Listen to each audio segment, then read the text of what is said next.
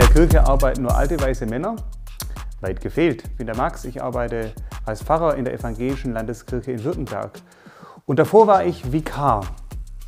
Vikar, vielleicht schon mal gehört, es ist nichts anderes als ein Referendar im Lehramt oder wenn du Anwalt werden möchtest. Und ich bin heute im Gespräch mit der Kathi. Sie ist eine Vikarin und wir reden darüber, was macht man als Vikarin, wie läuft die Ausbildung ab, wie lange geht sie und äh, wieso wird man überhaupt heutzutage noch Pfarrer oder Pfarrerin. Viel Vergnügen.